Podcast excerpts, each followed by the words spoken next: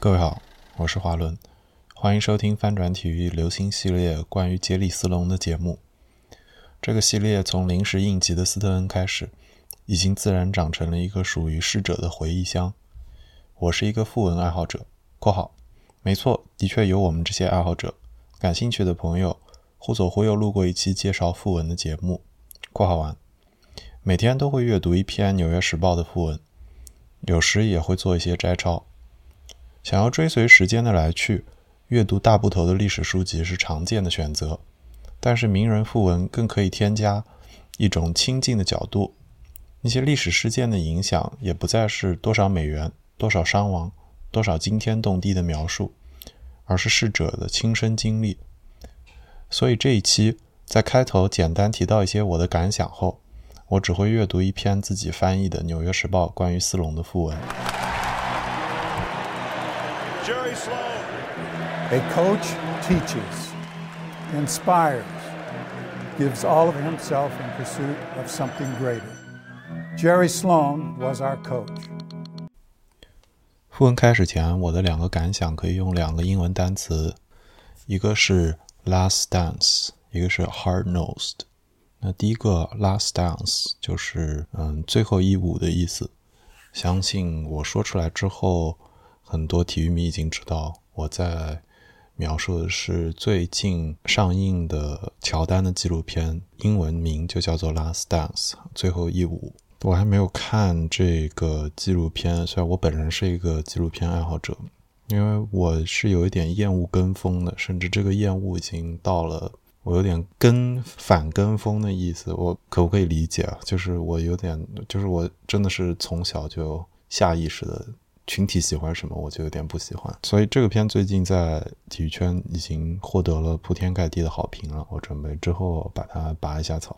我想到这个的时候，就想起来，因为最近看，比如说公牛队的 Instagram，就是他们的账号，可以说最近十几、二十几篇，也就是可能近一个月甚至不止的内容，全都是关于乔丹的了，跟他们现在的队员都没有什么关系。可以理解，因为现在是疫情期间，NBA 都停摆了，所以现有的队员也没有办法创造出新的内容，所以各大体育媒体，嗯，包括比尔·西蒙斯，前几天看了一篇他的采访，也是在说，所有媒体都开始回。顾经典的内容，那谁可以找到一个比较好的切入点？我在看这边的时候，我的想法就是文体不分家，就是娱乐产业跟体育产业本质上是一样的，或者说体育产业本质上有着极其强的娱乐属性。所以，嗯，以前就听人说过，你可以把 NBA 当肥皂剧看，那这个肥皂剧不能突然没有新的爆点啊，或者是卖点啊。那乔丹这个纪录片很好的提供了这个新的内容。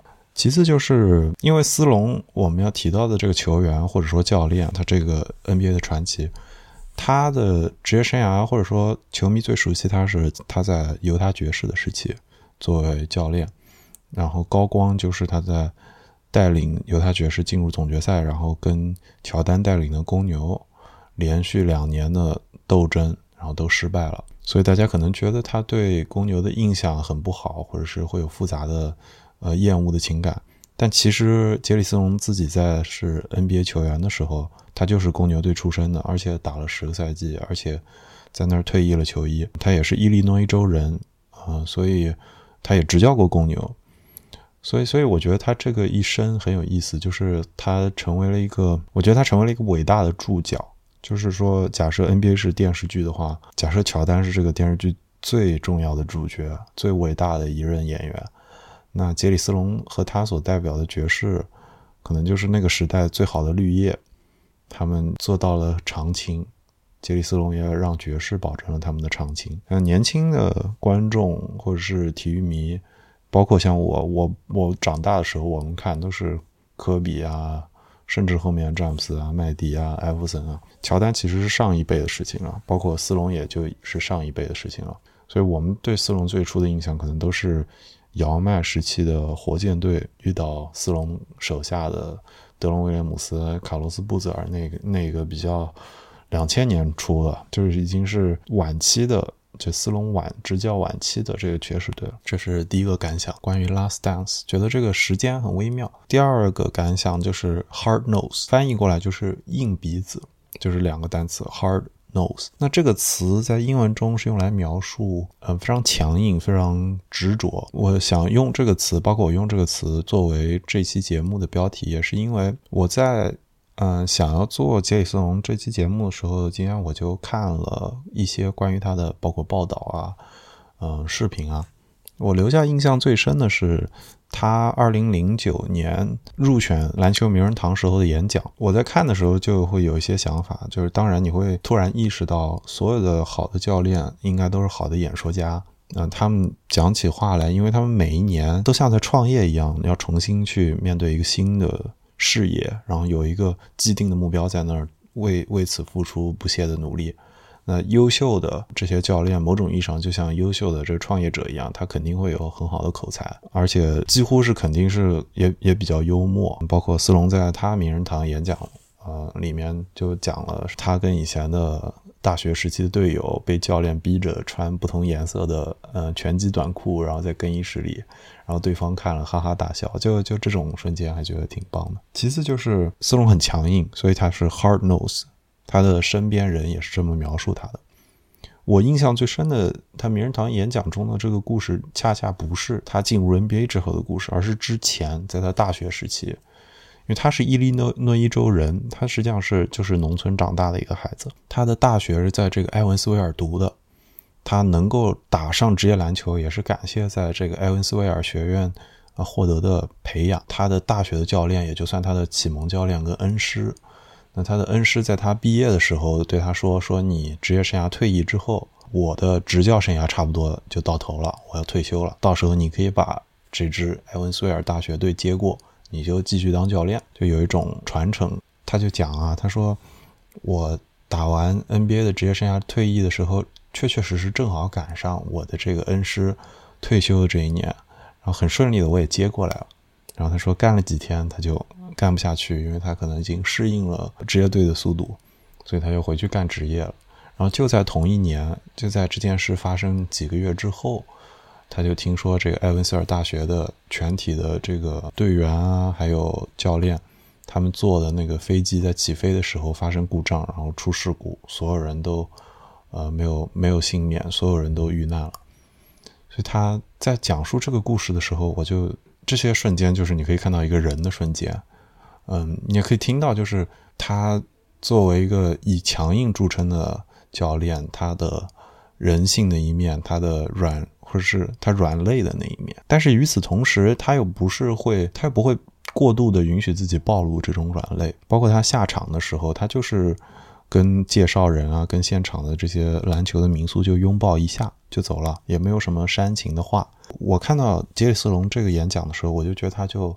很像那种老式的美国的精神，就是工人，甚至实际上很多老式的美国的工人的精神，包括从基督徒家庭传承下来那种啊，少喝酒啊，就是勤勤恳恳的上下班啊，然后忠诚于家庭啊，这种他们信任、他们相信的这种信念，就你可以在斯隆身上看到一个非常好的体现。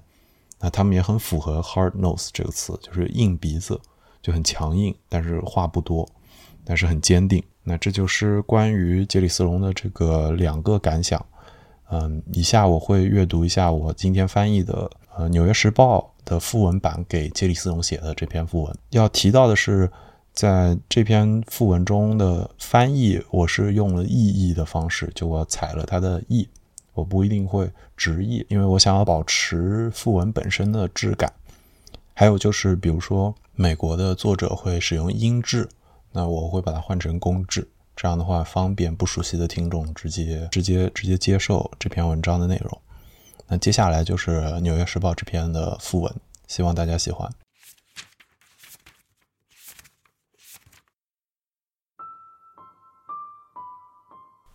杰里斯隆，名人堂 NBA 后卫及教练，享年七十八岁。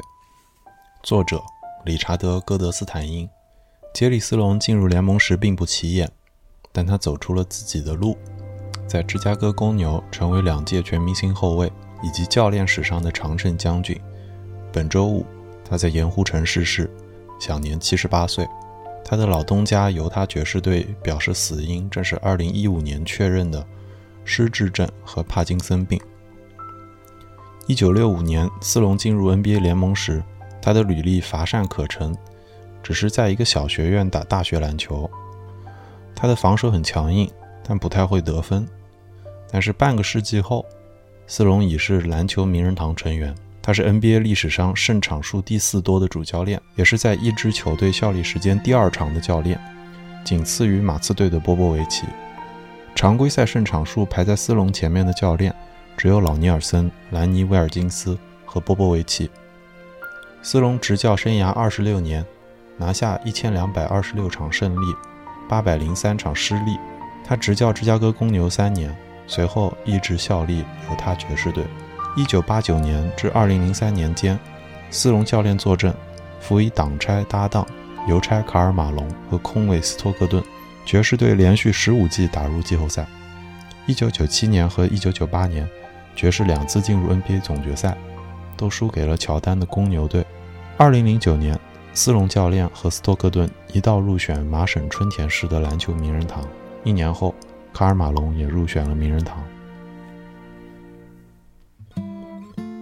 身高一米九六的杰里斯隆，1965年被巴尔的摩子弹队（括号现华盛顿奇才队的前身）（括号完）首轮选中。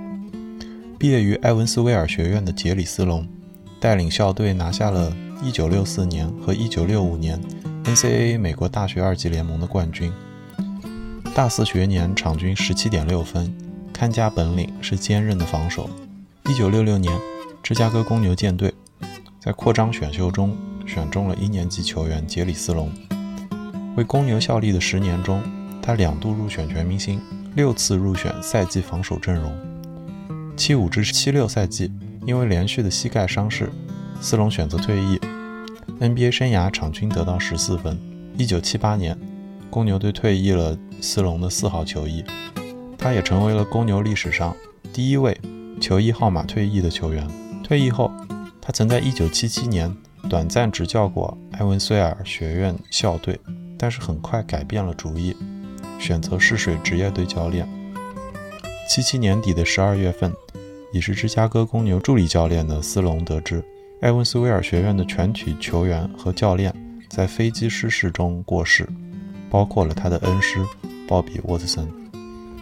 斯隆后来回忆道：“几个星期前我还和他们通过话，这件事让我理解，篮球绝非生活的全部。”七九年，斯隆升任公牛队主教练，执教后的第二季，他带队打入季后赛。但是第三季被迫离任。公牛执教期间，他的战绩是九十四胜一百二十一负。随后，他成为了爵士队的助理教练，后在一九八八年成为主教练，顶替弗兰克·雷登，后者升任球队主席。斯隆的执教风格直白而严厉，要求球员的绝对服从，也时常会因为脾气被裁判吹罚技术犯规。斯托克顿两千年接受《纽约时报》采访时表示，斯隆非常珍视这项运动和其中的运作逻辑。他会因为过于投入比赛而吃到技术犯规，这是他不同于常人的表达方式。他不是那种会一遍一遍细数过往成就的人。马龙也表达过相似的观点。斯隆要求球员一丝不苟，服从命令。我是不会为其他教练打球的，虽然我和他时不时会有冲突。但我们想要的东西始终是一样的，那就是胜利。斯隆也清楚这一点。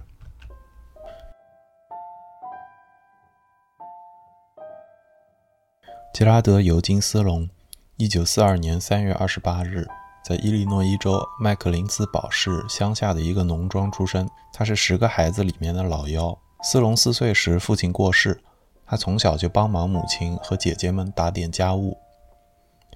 他是麦高中的州最佳球员，随后在埃文斯威尔打了三年球，入选全美二阵。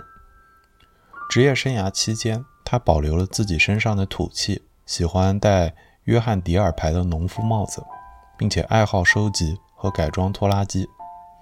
他执教的二十三个赛季中，只有一个赛季球队负多胜少，总成绩为一千一百二十七胜六百八十二负。二零一一年。斯隆和球队当时的明星后卫德隆·威廉姆斯关系恶化，年初宣告退休。不久后，想要更多自由度的威廉姆斯被送去了新泽西。斯隆还曾在2013年回归爵士，作为资深顾问以及球探。他的后人包括了第二任妻子汤米、儿子布莱恩和与第一任妻子保比所养育的女儿霍利和凯西。保比在2004年过世，还有他的继子雷赫特。斯隆曾在爱徒马龙和斯托克顿退役时表示，没能获得一座 NBA 冠军，非常遗憾。其实我非常理解。2002年接受《体育画报》采访时，斯隆说道。总有人想要去炫耀冠军戒指，或者对失败者指指点点，但是在失败后，一次次回归，重新上路，拼尽全力，直到精疲力尽，也是一种人生。我们队都是这样的人。